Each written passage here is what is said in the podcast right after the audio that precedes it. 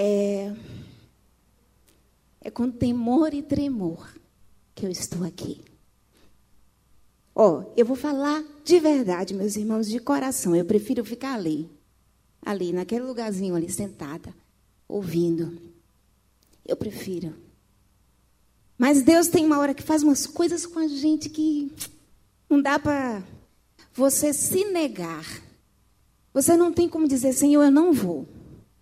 Porque Ele confronta, e quando Ele confronta, é, ou você obedece ou você perde a benção. Ou você obedece, ou você deixa de ser abençoado, principalmente, e deixa de abençoar. Alguns, algum tempo atrás, eu estava estudando a palavra e veio um texto da palavra.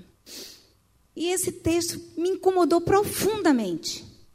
Esse texto me chamou a atenção, e olha que eu já li um bocado de vez, e ele me chamou a atenção a respeito do que nós temos falado esse ano. Sobre o reino de Deus e sobre como o reino transforma a nossa vida. Ou pelo menos deveria transformar. E a gente estava cantando aqui nesse instante a primeira música que eu ouvi quando sentei ali,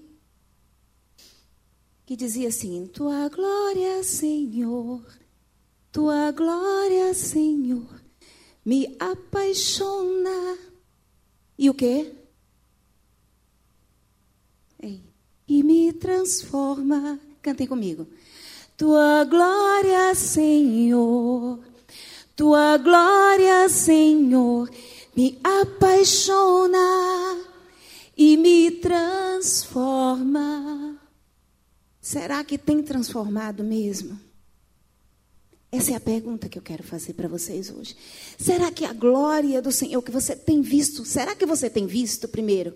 Essa é a pergunta. Será que tem visto a glória do Senhor na sua vida? E será que essa glória do Senhor tem transformado realmente a tua vida? O que é que nós estamos vendo hoje? Eu fico a cada dia que passa, eu fico, eu fico extasiada, eu fico. A palavra não é nem extasiada. A palavra é. Eu, às vezes eu entro em desespero no meu interior, porque eu olho e vejo tanta coisa ruim à nossa volta. E vejo muita coisa boa também, mas as coisas, quando a gente sai, quando a gente convive aí fora, aí a gente vê, não só em relação à corrupção que está tendo o tempo todo aí na televisão, mas a gente vê as, as, as discrepâncias que existem entre a palavra e o que a palavra ensina e o que as pessoas estão vivendo. É assim uma contradição você sentar aqui e você dizer que você é crente, que você conhece a palavra, que você veio aqui para adorar ao Senhor e não é transformado, e não deixa que a palavra lhe transforme, e não muda de vida, e continua sendo a mesma pessoa. Para mim, isso não tem sentido. É ilógico. Você sabe que beber água mata a sua sede, porque senão você morre, você precisa ser hidratado, mas você não bebe. Você fica olhando para a água, você olha para a água, você olha para a água, você vê o rio passar, você vê o copo de água cheinho na sua frente, e você olha, mas eu não tenho vontade de beber. E morre. Fica doente.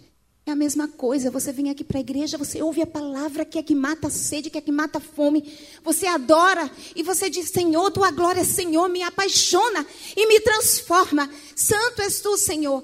Mas essa glória não tem acompanhado você. Isso é que me incomoda. E não acompanha na sua casa, no seu relacionamento com seu esposo não acompanha no seu relacionamento com a sua esposa, não acompanha no seu relacionamento com seus filhos, não acompanha, queridos filhos, no relacionamento com os pais, não lhe acompanha no relacionamento com seus vizinhos, com seus colegas de trabalho, com seu, seus patrões, seus professores na universidade. Essa glória não lhe acompanha. E a palavra de Deus diz que a glória do Senhor nos acompanha. No texto que nós vamos ler, Isaías foi chamado como profeta para proclamar ao povo de Deus na época, para dizer assim, ó, deixem de ser religiosos. Deixem de ser religiosos. E busquem ao Senhor de todo o coração. E Ele vai ouvir o teu clamor quando você for transformado e as suas atitudes mostrarem aquilo que você está falando. Não são só palavras. Isaías 58. Isaías 58 começa dessa forma, queridos. Eu vou ler para vocês. Deixa vocês abrirem.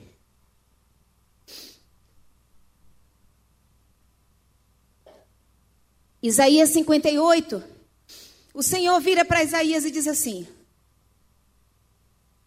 Clama a plenos pulmões, não te detenhas, ergue a voz como a trombeta e anuncia ao meu povo a sua transgressão e à casa de Jacó os seus pecados. Mesmo nesse estado que vocês estão, Isaías está dizendo, mesmo do jeito que vocês estão, como o povo está hoje, como o mundo está aí hoje, transgressor, mudando todas as os valores éticos, morais estão todos mudados, estão de cabeça para baixo. Naquele tempo, o povo de Deus havia se afastado, havia mudado, já havia distorcido tudo que Deus havia ensinado, tudo que eles vinham aprendendo na palavra. E Isaías chama. Deus chama e diz assim, mesmo nesse estado, no versículo 2: Ainda me procuram dia e noite, parecem ter prazer em saber os meus caminhos como povo que pratica a justiça e não deixa o direito do seu Deus? Perguntam-me pelos direitos da justiça e parecem ter prazer em se chegar a Deus. Parecem ter prazer em se chegar a Deus.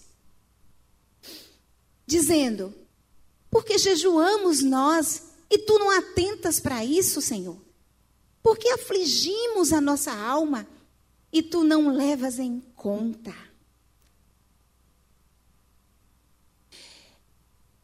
Essa é a pergunta que às vezes a gente faz a Deus. Deus, por que, que meu marido não muda? Deus, por que, que minha esposa não muda? Deus, por que, que meus filhos não, não, não chegam, não, não, não são, por que, que meus filhos ainda são rebeldes? Por que, que meus filhos não estão se achegando, não conhecem a palavra? Por que, que eles não estão aprendendo? Deus, por que, que as pessoas é, no meu trabalho eu não tenho visto nada, mudança. Por que, que eu não estou vendo? Eu estou orando, estou jejuando, eu estou buscando. São questões que às vezes a gente faz a Deus. Deus, por que, que eu ainda continuo com essa enfermidade? Deus, porque, sabe, a gente costuma questionar muito Deus. É uma mania de ficar questionando Deus, questionando Deus, questionando Deus. E por que, que você não questiona a sua atitude, a sua forma de ser? Por que, que você não se olha? Desculpe, queridos, eu não estou sendo aqui, eu não estou direcionando a mensagem para ninguém. Eu estou falando aquilo que Deus falou comigo também. Também. Eu creio num Deus que transforma. Eu conheço a palavra, entre aspas, a gente nunca conhece a palavra, né? Cada dia me aparece uma coisa nova. A gente estuda a palavra. E a cada dia eu me deslumbro, eu me encanto com o que Deus quer de nós, com o que Deus é e com o que Deus pode fazer pela minha vida e pela sua vida. E a gente tem mania de questionar Deus e não se olhar. E não olhar para dentro. E não olhar para o que a gente faz, para o que a gente fala. Infelizmente. Eu vou fazer igual a pastora Geisa, que falou aqui a semana passada. A pastora Geisa fez assim: Eu não compreendo, eu não concebo, eu não entendo. Quem se aproxima, quem conhece a palavra, quem ouve a palavra, quem deixa a palavra entrar, quem tem contato com Deus e não, não é tocado, e não se emociona, são pessoas que são insensíveis. E eu não estou falando que é para ficar chorando o tempo todo, não, é porque a gente acaba se emocionando quando fala aqui. Mas eu não estou falando disso, não, eu estou falando ser sensível Ser sensível à palavra é ser sensível à presença de Deus, é deixar que o Espírito Santo Deus entre, seja e toque, toque na alma, toque no espírito. Você está sentindo meu toque? Tá? O Espírito Santo Deus faz isso, a gente sente. Ela não é insensível ao meu toque, mas tem muita gente que é insensível ao Espírito Santo. Sabe o que é que Deus responde? Vamos continuar o texto? Sabe o que é que Deus responde? Deus diz assim, na continuação do versículo 3. Eis que, no dia em que jejuais, cuidais dos vossos próprios interesses e exigis que se faça todo o vosso trabalho. Eis que jejuais para contendas e rixas e para ferirdes com punho iníquo. Jejuando assim como hoje, não se fará ouvir a vossa voz no alto. Se você continuar vivendo essa vida de religiosidade, de vir para a igreja, vem uma vez por semana para a igreja para desencargo de consciência. É desencargo de consciência. Tudo bem, eu, eu não estou falando aqueles que trabalham, que trabalham de turno tal, que não tem jeito, que não tem opção. Mas dentro de casa tem uma vida que é de devocional, que de buscar o Senhor, de ouvir a voz do Senhor. Eu não estou falando que é para estar tá aqui ou não está, que está aqui ou não está, vai dizer se você é crente. Eu não estou falando disso, não. Eu estou falando de ritual, de vida religiosa. De botar uma roupinha de crente, vir para a igreja, de botar aí. Mas lá no trabalho ninguém sabe que você é assim, porque suas atitudes mostram, mostram totalmente o contrário. Sabe?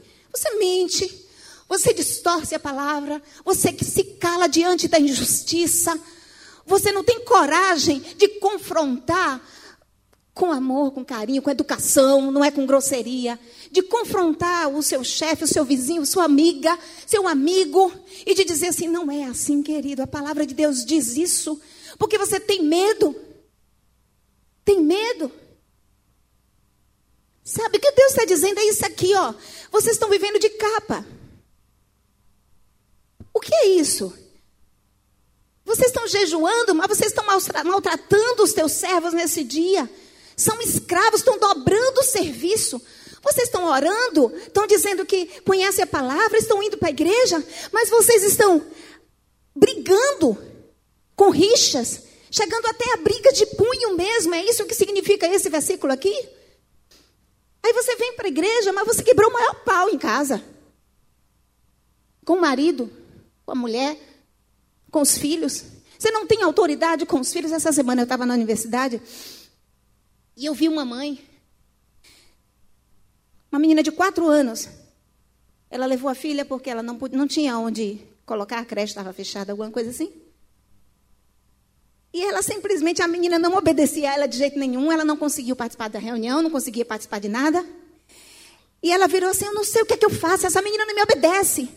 Uma criança de quatro anos de idade, queridas, quatro anos de idade. Quatro anos. E não consegue obedecer um pai uma mãe?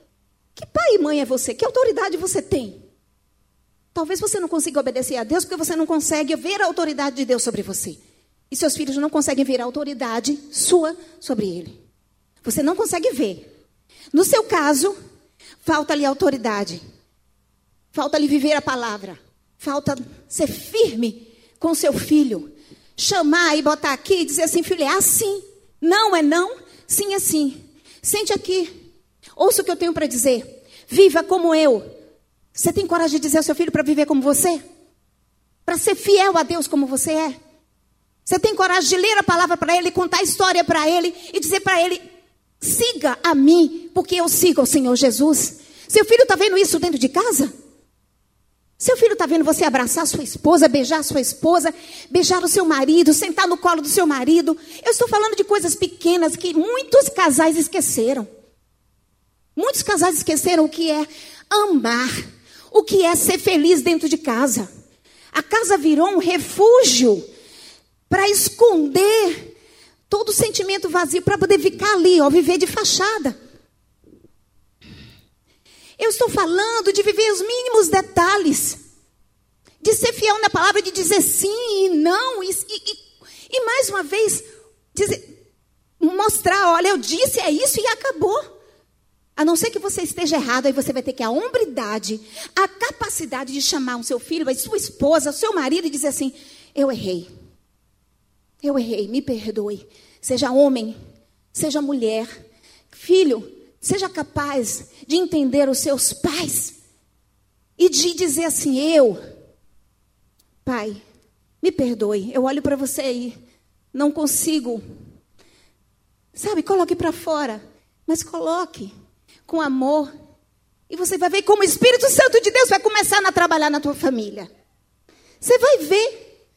Gente, isso não é falácia. Isso não é mentira. Existem casamentos felizes, mesmo que aí fora você só tenha visto casamento ruins, e mesmo que aqui dentro existam exemplos ruins. Mas a palavra de Deus, ela é fiel, ela é real, ela muda, ela transforma. E se seu casamento, sua vida familiar está ruim, Deus pode mudar isso.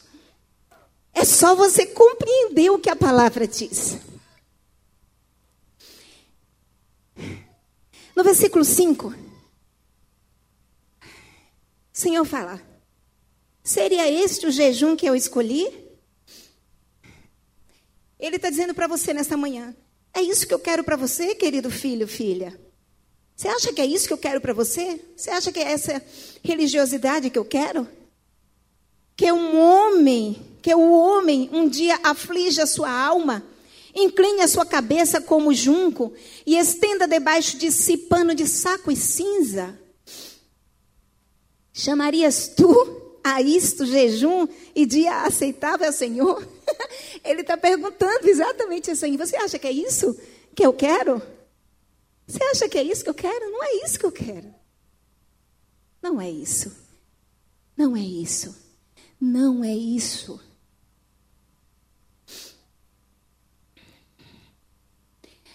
No versículo 4, aliás, desculpe, é no 6. Ele diz: Porventura, não é esse o jejum que escolhi. Aliás, ele está perguntando: Porventura, não é esse o jejum que escolhi? Que soltes as ligaduras da impiedade, desfaças as ataduras da servidão, deixes livres os oprimidos e despedaces todo jugo Porventura não é também que repartas o teu pão com o faminto, e recolhas em casas os pobres desabrigados, e se vires o nu, o cubras, e não te escondas do teu semelhante? Não é esse o jejum que o Senhor quer?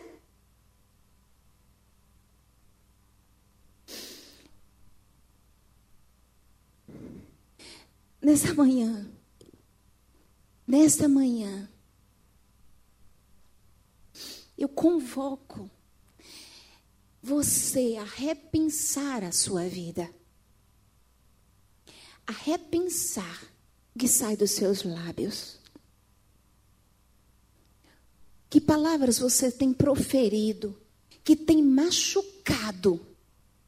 Às vezes você nem profere palavras. Desculpa, porque tem mulheres que não precisam dizer nada. Não ferem com palavras, ferem com atitudes, né? Mulher já gosta disso. Desculpa eu sou mulher. E eu sei que às vezes a gente se cala. E, e às vezes a gente pirraça. De algum jeito. Diga aí, meninas. Não é isso, não? A mulher não gosta de fazer isso? Pirraçar. Pirraçar. O marido fez uma raivazinha.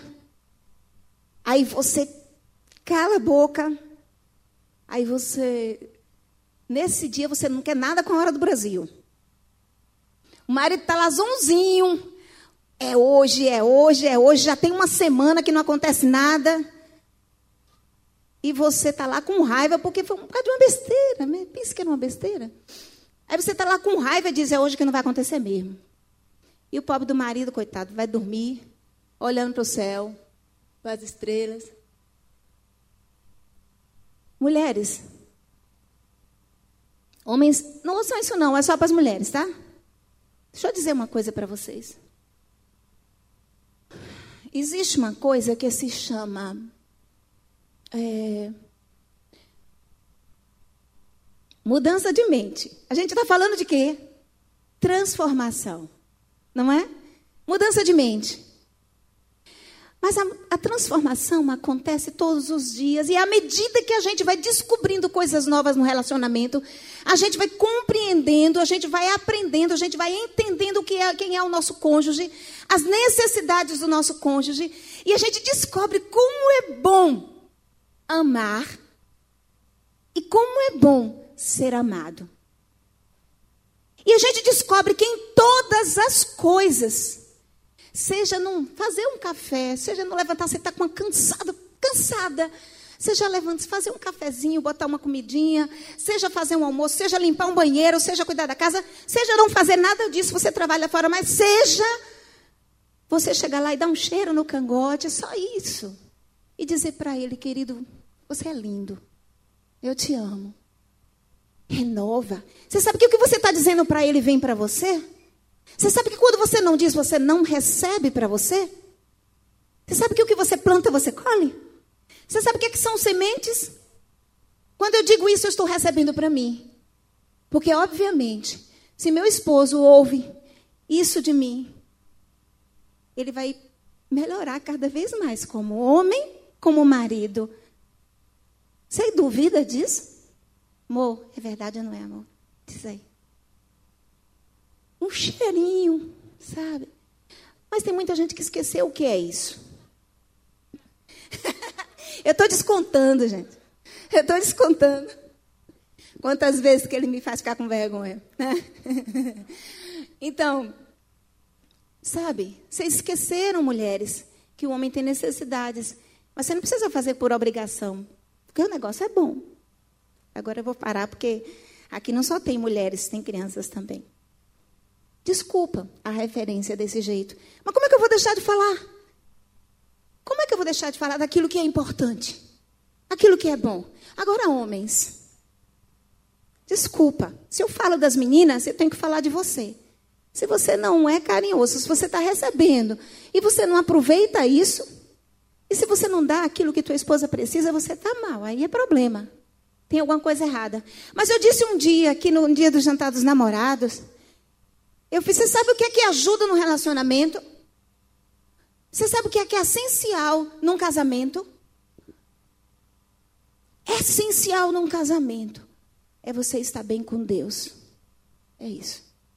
Não tem um casamento que não melhore, que não seja, que não funcione. Não tem nenhum relacionamento que tenha amor, que não tenha amor, que não tenha compreensão, respeito mútuo, quando os dois estão aos pés da cruz. Porque o Espírito Santo ele muda, ele muda a gente. Agora, se você não está bem com Deus, consequentemente, possivelmente, me, possivelmente, o teu relacionamento vai ter algum problema, se não já está com problema. Porque Deus mostra o que nós devemos ser e fazer. Agora, você não está bem com Deus, Ele não pode te dizer, olha, que está errado é isso. Vamos consertar? Faz isso. Vamos para diante. Vamos para diante. Você sabe por quê? Porque eu quero mostrar agora o que acontece quando você realmente vive e é transformado. Porque Isaías começa dizendo: Olha, o meu povo está fazendo isso, está jejuando, está dizendo que está me buscando, está parecendo que tem prazer de estar na minha presença, está lá na igreja, está orando, mas as coisas não estão mudando. Sabe por quê? Porque você está sendo uma pessoa desonesta, uma pessoa que não tem integridade, que não demonstra ter o caráter de Cristo, você não está sendo exemplo, você está tratando mal os outros, você está sendo grosseiro, grosseira. Você está sendo irresponsável. Você não cumpre horário. Você não cumpre nada. Você não está sendo nada daquilo que a palavra está te chamando para ser. Mas, mas, mas, tem um porém, contudo, entretanto, todavia, que a palavra diz mesmo assim: se você fizer o certo, fizer tudo isso que eu acabei de ler aqui, se você tiver a coragem de deixar que a glória do Senhor transforme você dia após dia, que a sua mente seja renovada, a renovação da mente é o que a palavra pede. Aí tem um. Ai, gente, é uma lista linda, linda, linda, linda, de coisas que acontecem nesse mesmo texto, para quem ouve e muda. Quem ouve e muda. Vem, ó. Vem isso aqui. Eu quero relacionar para vocês o que é que veio. A palavra de Deus diz, logo no versículo 8: Se você fizer tudo isso, então romperá a tua luz como a alva. O que é alva? É o nascer do romperá tua luz como a alva. Se você começar a permitir que o Espírito Santo mude você, as coisas começarão a acontecer com você, porque a tua luz romperá como a alva. Haverá cura. Olha o que a Bíblia diz. A tua cura brotará sem deteça. Amém? É a tua cura e cura, cura, cura na alma, cura em todos os aspectos da sua vida. Ela vai começar a brotar, porque você está permitindo a transformação do Espírito Santo na tua vida. E vem. Eu acho fantástico esse negócio aqui. Eu fiquei olhando para esse versículo um bocado de vez. Quando ele diz assim: A tua justiça irá adiante de ti, e a glória do Senhor será a tua retaguarda. Eu acho que eu vou, eu vou imitar meu, meu mentor. Eu vou imitar meu mentor. Vem cá, Beth, por favor. Né? Eu tenho que fazer. A gente tem que aprender algumas coisas que são boas, né? Vem cá, Beth, fica aqui na minha frente. Fica aqui. Beth, é a justiça que vai à minha frente. E a glória do Senhor vai atrás. Vem cá. A glória do Senhor vai atrás. Para onde eu for, a justiça vai na minha frente. Eu vou dizer o que é essa justiça. Você sabe o que é essa justiça? Porque ela vai proclamar: Eu estou indo na frente da minha serva. Eu estou indo na frente. Ela vai proclamar. E atrás está a glória do Senhor. Atrás está a glória do Senhor. Para onde eu for. E você sabe o que é essa justiça? São os meus atos, são as minhas atitudes. É quando eu falo, eu ser uma pessoa honesta, cumprir a minha palavra, a minha justiça está indo na frente. As pessoas vão ouvir falar e vão saber quem eu sou antes mesmo de eu chegar. As pessoas vão saber quem eu sou, a minha justiça está chegando lá, eu estou vindo atrás, ninguém está me vendo, mas todo mundo me conhece, porque eu deixei um rastro. Um rastro de justiça, um rastro de mudança. Pessoa transformada deixam rastros, deixam pegadas que todos querem seguir. É assim que a justiça vai na frente. É a integridade, é o amor, é o falar. Pode continuar, tu já cansou? Vai, continua. É o amor, é o abraço, é o afago, é o carinho. Sabe? A justiça que vai na frente não é, é é não se utilizar de palavras torpes, mas de palavras do Senhor, da palavra do Senhor. Essa é a justiça que vai na frente. Aí sabe o que acontece? Para aí, justiça. Quando eu, na minha frente vai a justiça, com todos os meus atos, minhas atitudes, é óbvio que depois que eu passar, o rastro que fica também, sabe o que é? A glória do Senhor. A glória do Senhor fica ali e as pessoas só vão ver aquilo. Que coisa diferente tem naquela pessoa, naquele irmão. Olha que coisa diferente, é, é, algo diferente, eu nunca vi. As pessoas estão necessitadas disso, de ver a glória do Senhor da tua vida. É o que as pessoas estão necessitadas. É a justiça aí na frente e a glória atrás. Pode sentar, queridas, muito obrigada. Você sabe o que acontece? Depois que eu pensei nisso, me veio um outro texto. Eu fiz, mas a justiça não é só isso. É, fantástico isso. A justiça que eu entendi que Deus me, me fez, que me revelou, foi essa. Mas aí ontem, antes de. Essa palavra Deus me deu já tem um tempinho. E, e precisou ele dizer assim: ó, se você não vai, eu vou mandar outra pessoa. Eu disse: eu vou. Mas ontem, revendo de novo, criando coragem Aí o Espírito Santo fez assim: Você conhece o sol da justiça? Não conhece? Aí eu vi um texto. O texto diz assim, lá em Malaquias 4:2. Mas para vós, para vós os que temeis o meu nome, nascerá o sol da justiça e cura, em alguns textos de salvação trará nas suas asas e saireis e saltareis como bezerros da estrebaria. Quem é o sol da justiça que traz cura e salvação? Quem é o sol da justiça? Por favor, digam, quem é o sol da justiça? A palavra de Deus que Jesus, a palavra de Deus diz que Jesus é o sol da justiça e ele vai na nossa frente. É Jesus que vai na nossa frente. É Jesus que vai na nossa frente. Ele vai nos vai abrindo caminhos. Ele vai dizendo: "Aqui é meu filho, aqui é minha filha". É o sol da justiça. Vocês lembram do girassol? O que é que acontece com o girassol? Eu não posso tirar isso aqui, não, que está grudado. O que é que acontece com o girassol? O girassol está aqui, né? O sol está ali. O sol está ali. O sol vai andando e o girassol vai virando, não é? É por isso que o nome diz, né? Girassol. E o sol vai virando até o sol se pôr. Do momento em que ele nasce, o girassol segue o sol. Por quê? Porque ele tem raízes muito profundas.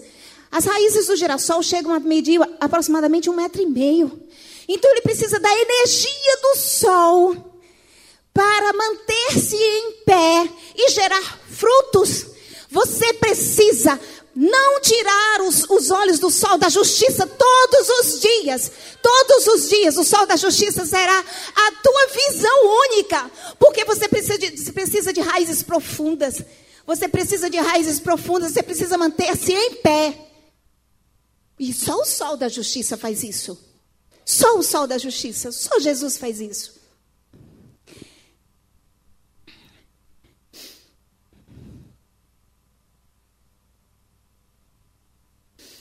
A palavra de Deus continua e diz que a tua luz, deixa eu ir para o versículo, é melhor. No versículo 9, Diz assim: Então clamarás, e eu, o Senhor, te. Não, e o Senhor te responderás. Você viu que ele disse anteriormente que se você clamasse daquela outra forma, ele não vai te responder, mas aqui ele disse: se você mudar suas atitudes, eu vou te ouvir. Eu vou te ouvir. Gritarás por socorro, e ele dirá: Eis-me aqui. Se tirares do meio de ti o jugo, o dedo que ameaça, o falar injurioso, se abrires a tua alma faminto e fartares a alma aflita, então a tua luz nascerá nas trevas, a tua luz nascerá nas trevas, e a tua escuridão será como meio-dia. Eu, como é que você entende isso? Escuridão será como meio-dia. No momento mais difícil da tua vida, o sol do meio-dia está lá. Está tudo claro, mesmo que seja um dos momentos mais escuros da tua vida, a tua escuridão será como meio-dia, porque o sol da justiça estará lá. Você vai estar segurando nas mãos do sol da justiça, e mesmo que lhe pareça uma escuridão, será como o sol do meio-dia.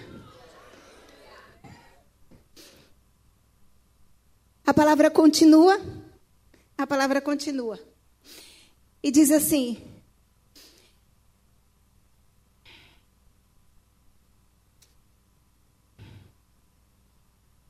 11, no versículo 11. O Senhor te guiará continuamente. Com, o que é que significa continuamente, queridos? O que é que significa continuamente? É o tempo todo. De contínuo. É o tempo todo. Quem foi que Jesus deixou para estar conosco em todo o tempo, o tempo todo? Quem foi? O Espírito Santo. E você sabe o que é que o Espírito Santo faz? Você sabe o que é que o Espírito Santo faz? Ele faz assim, meu amor, você pode vir aqui comigo? Você se importa? Vem cá. Vem cá. O Espírito Santo pega na minha mão e começa a me levar. Eu não tenho, eu não posso ir sozinha. Porque se eu for sozinha, eu vou correr o risco de cair. Sobe. Isso. Pode subir, que é seguro, eu estou segurando na sua mão. Eu vou correr o risco de cair. O Espírito Santo veio descendo para o precipício, ele me segura e diz: Não vá por aí. Não vá, porque este caminho vai te levar para a morte. Eu vou tentar. Eu vou tentar. Desculpa aí, viu, amor, pastor? Eu vou fazer uma coisinha só que sobe aqui, meu, de leve para não arranhar. Aqui, ó. Eu vou subir, eu vou ficar em momentos de risco na minha vida. Se eu não cumprir o que a palavra diz, se eu não for transformada, solta um pouquinho, eu vou estar só. Eu posso cair. Mas se eu obedecer ao Senhor, o Espírito Santo nunca me deixa. Não que me deixa cair. Desce, amor. Ele vai caminhar comigo para todos os lados e ele vai direcionar o que eu vou falar, o que eu vou fazer. Tudo que eu pensar vai ser direcionado e vai chegar no momento que o Espírito Santo, que eu vou estar tão cansada, tão cansada, tão cansada, que o Espírito Santo vai me carregar. Assim, vai me carregar no colo.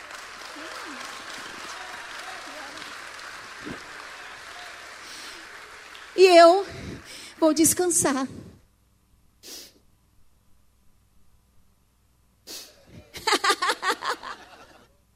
É verdade, Geraldo.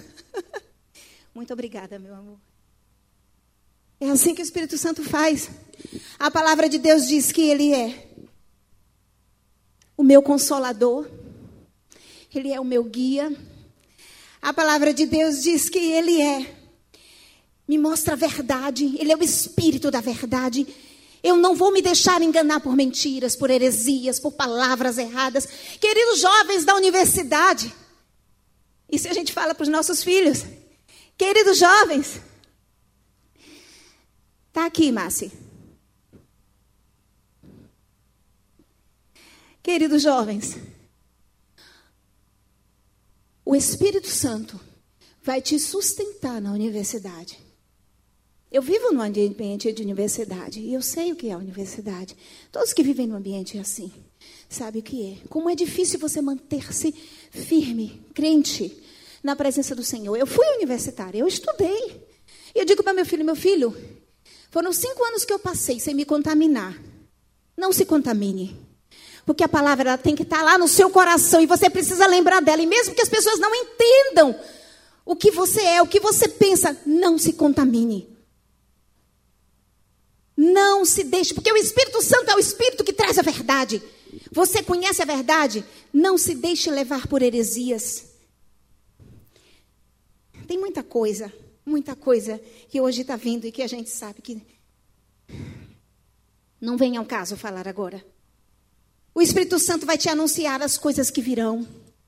Ele vai te preparar e ele vai te preparar para tudo. Seja para aqueles momentos difíceis, o Espírito Santo já te prepara, Senhor. Eu estou sentindo que tem alguma coisa que vai acontecer. Mas aí, às vezes, eu senti uma vez uma coisa dessas assim. E eu não sabia que angústia era aquela que estava no meu coração. Eu não sabia que angústia era aquela. E a pastora Jacene estava passando. Eu disse, sim, ora, ora por mim. Tem algo que vai acontecer, eu estou sentindo no meu coração. E eu preciso que interceda. Eu não sei o que é. E duas semanas depois, a minha mãe teve infarto dentro de casa, junto de mim. E Deus ressuscitou ela na minha frente. Não era o momento da minha mãe. Não era. Mas eu sabia que algo ia acontecer, porque o Espírito Santo, a palavra de Deus diz assim: Espírito Santo anunciará as coisas que virão. Mas ele não anuncia só coisa ruim, ele anuncia as coisas boas. Sabe o que é que virá na tua vida? Virá prosperidade espiritual em primeiro lugar. Virá prosperidade emocional. Você será sarado, curado. Virá prosperidade material. Porque prosperidade não é riqueza. Prosperidade é aquilo que a própria palavra diz logo em seguida. Sabe o que é que a palavra diz? Se você não vai errar caminho. Aí lá no, no, no versículo ainda continua aqui, ó. No 11 fartará a tua alma até em lugares áridos. Sabe o que é a alma farta? É a falta de necessidade. Não farta nada. A alma farta é quando você não tem necessidade, você se sente satisfeito com o que você tem. Foi aquilo que Deus deu. Você se sente satisfeito. Deus te deu uma esposa maravilhosa, reconheça isso. Nutra nutra carinho, amor. Haja, faça alguma coisa para que isso mantenha a sua esposa viva. Dê amor a ela, dê amor aos seus filhos. Não trate os seus filhos como se eles fossem bichos. Ou Dar amor era disciplinar. Não trate os seus filhos como se fosse, eles fossem bibelôs e não fossem sofrer lá nada na vida. Seja, seja, seja duro com seus filhos, com amor quando precisar. Com amor, a palavra é essa, com amor, com amor, com amor, pelo amor de Deus. Sejam firmes com seus filhos com amor. E sejam amorosos nos momentos de, de realmente de carinho, de abraço, de conversa. Sabe? Meu menino, o André, tem, tem, tá, agora ele está brincando com uma coisa.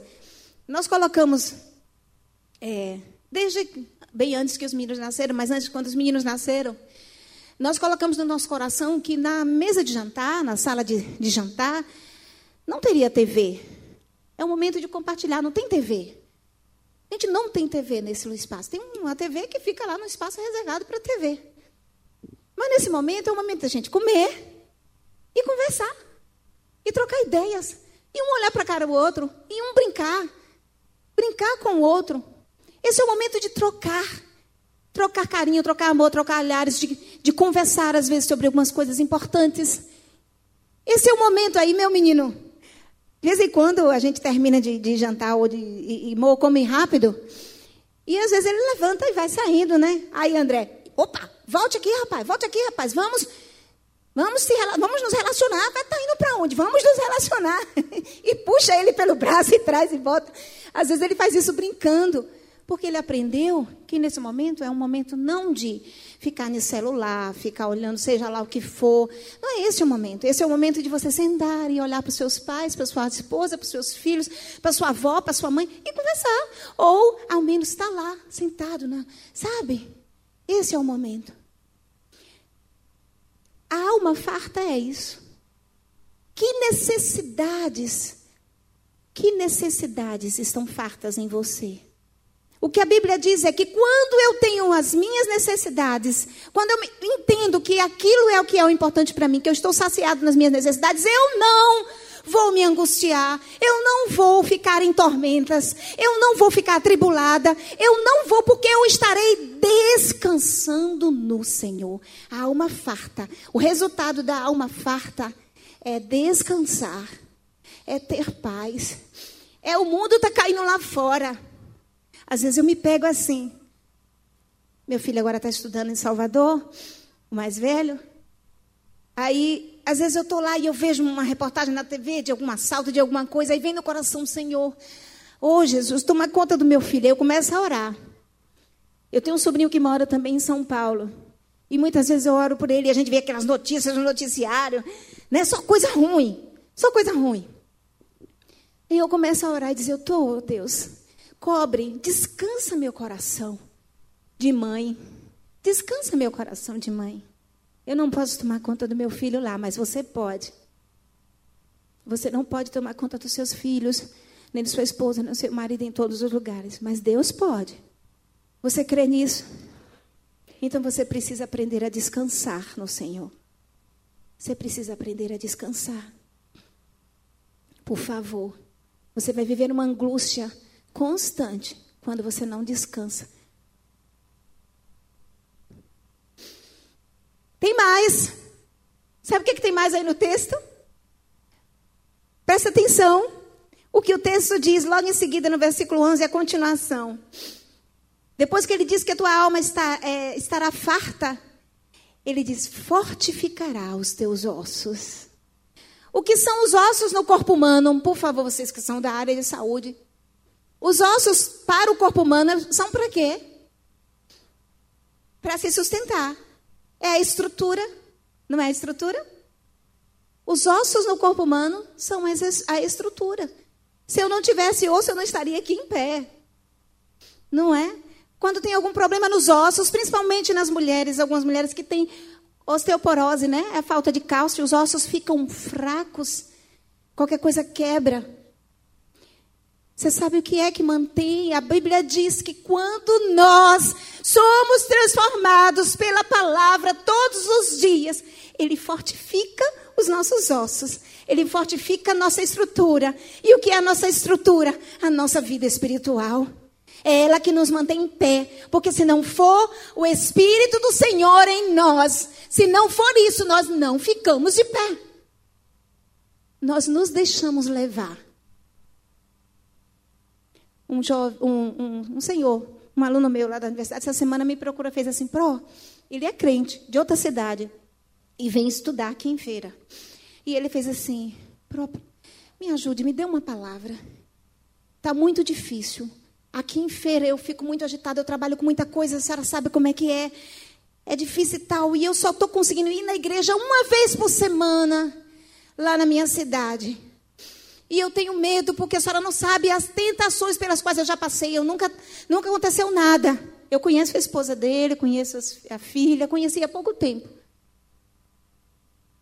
E eu disse, querido, olha, continue indo pelo menos uma vez, porque você passa a semana toda fora da sua cidade.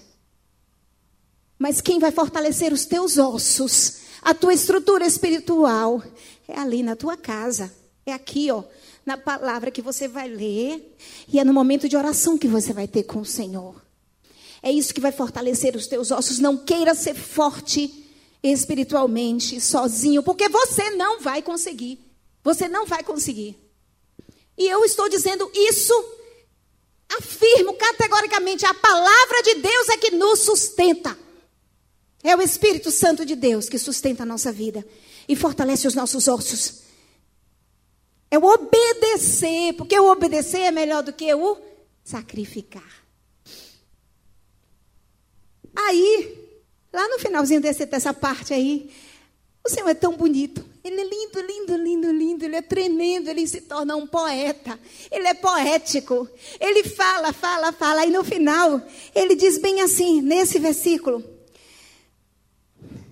serás como um jardim regado e como um manancial cujas águas jamais faltam.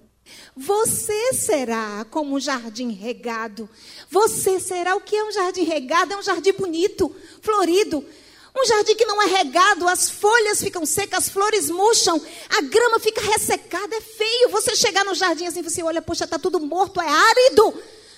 O sertão nordestino, você passa a ver que não tem chuva, não foi regado, é seco, é árido, dá tristeza você olhar. Animais mortos. Assim será a sua vida se você não deixar que o Senhor regue a sua vida.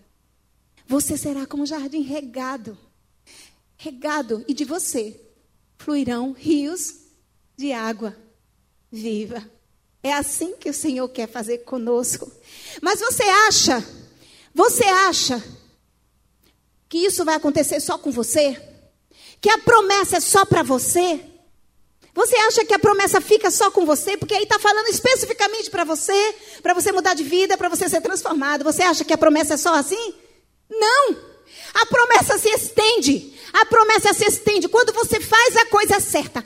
A promessa se estende pela sua geração e renova os seus filhos, restaura sua casa e as gerações futuras serão abençoadas. E não só a Igreja Batista Central, não só Feira de Santana, mas todo o estado do Bahia, o Brasil. Isso vai ser uma bola de neve, queridos. Olha o que a palavra diz, Deus diz aqui, no versículo 12. Os teus filhos edificarão as antigas ruínas. Em outra palavra, diz assim: os teus filhos edificarão a tua geração, e a próxima geração construirá sobre ruínas aquilo que foi perdido no meio do caminho. Será restituído, será restaurado. E quem vai restituir isso? Os teus filhos, a tua geração, porque você semeou, porque você preparou, porque você plantou, porque você cuidou, porque você amou, porque você pregou, porque você fez diferença. É a tua família. Começa pela tua família. Os teus filhos edificarão sobre as ruínas. Aí vem: levantarás os fundamentos de muitas Muitas, repitam comigo, muitas gerações. Muitas, muitas, muitas, muitas, muitas gerações. Olha o que a palavra de Deus diz. E será chamado reparador de brechas. Não ficará brecha que não será tapada. Aquele pecadozinho que era oculto, Jesus trouxe à tona. Você vai lá e tapa. O Espírito Santo de Deus entra no lugar. Aquela forma de agir, aquela sua forma de ser, fica para trás, porque você restará isso na sua vida. São brechas que você tem deixado. E você será um reparador de brechas. Sua geração será um reparador de brechas. Não ficará mais aquela casa caindo aos pedaços. Será consertada consertada, restaurada, mudada. Isso é visível, será visível. E continuando, ainda diz: para que? É fantástico isso. É fantástico.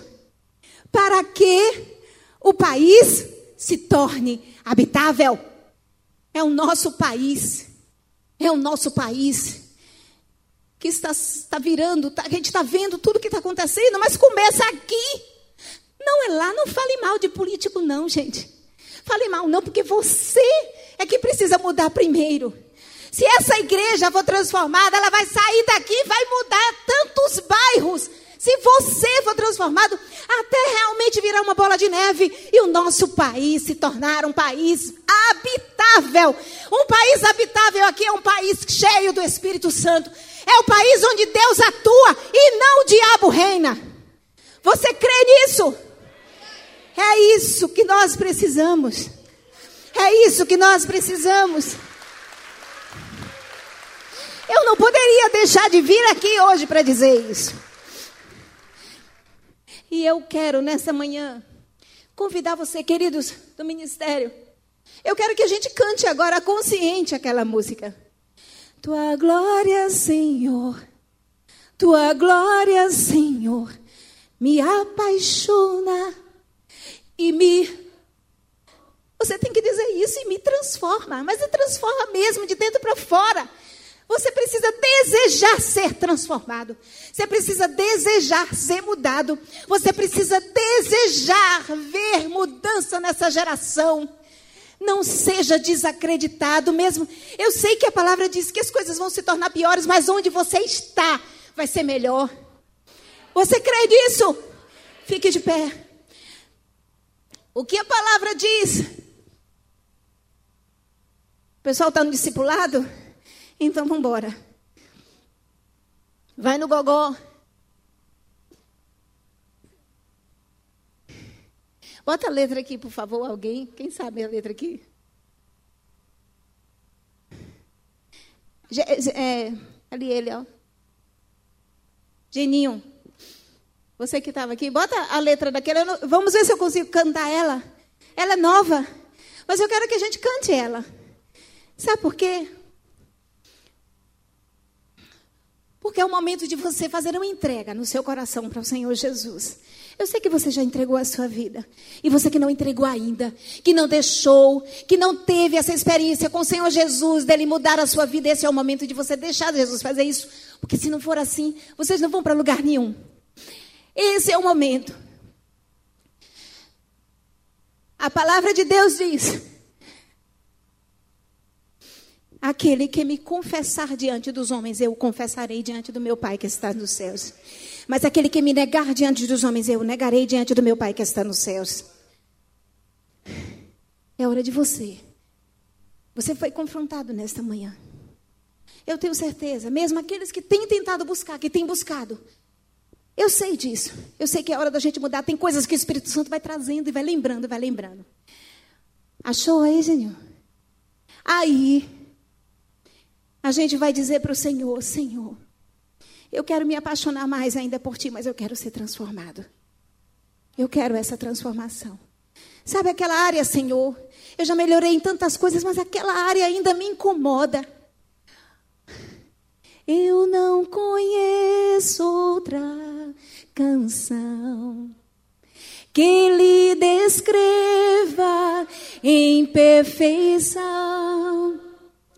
eu não conheço outra canção que lhe descreva em perfeição. Eu acho que não era essa, não. Era não. Não é não. É a outra, Geninho. É a outra. É essa. Olha, bota a outra parte, que essa daí eu não me lembro, não. Bota a outra, tua glória. Eu quero cantar com vocês. Eu não me lembro esse pedaço. Vocês lembram? Como é? Vem habitar, como é? Alguém lembra?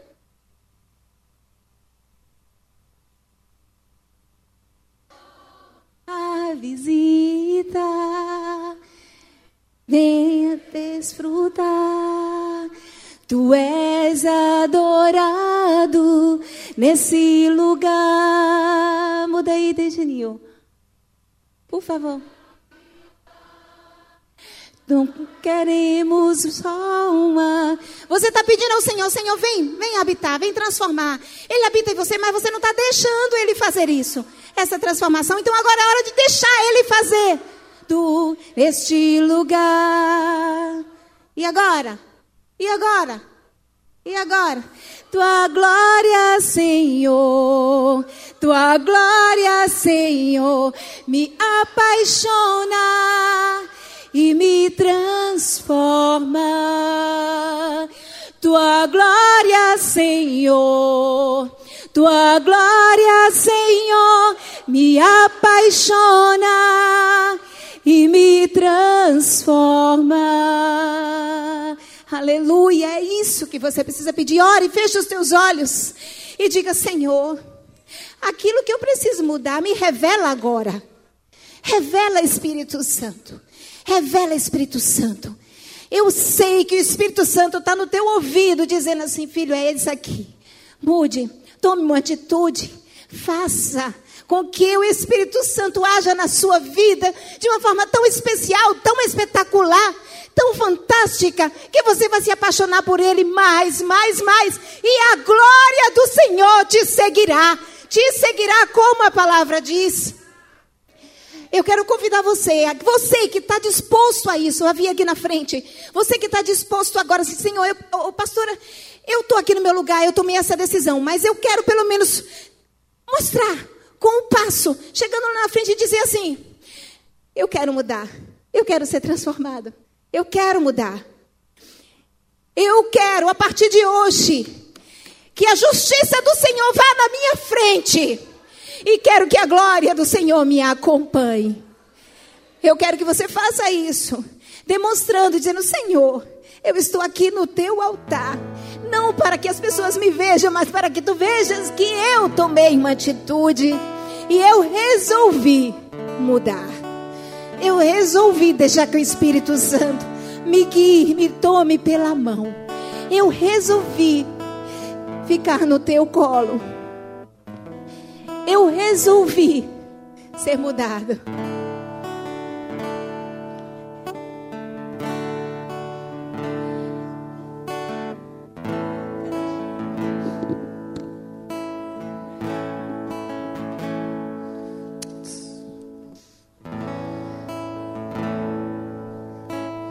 Ore, não fique de olhos abertos, não. Ore, ore, diga Senhor, muda. Muda. Se você não sabe dizer outra coisa, só diga assim: Espírito Santo, me ajuda. Espírito Santo. Eu não sou uma visita. Vá, vá dizendo isso. Venha desfrutar. Venha desfrutar. Tu és adorado neste lugar. Vá, cante isso, cante. Venha habitar. Não quero só uma visita. Isso, venha desfrutar. Venha desfrutar, Espírito. Venha desfrutar. Tu és adorado neste lugar.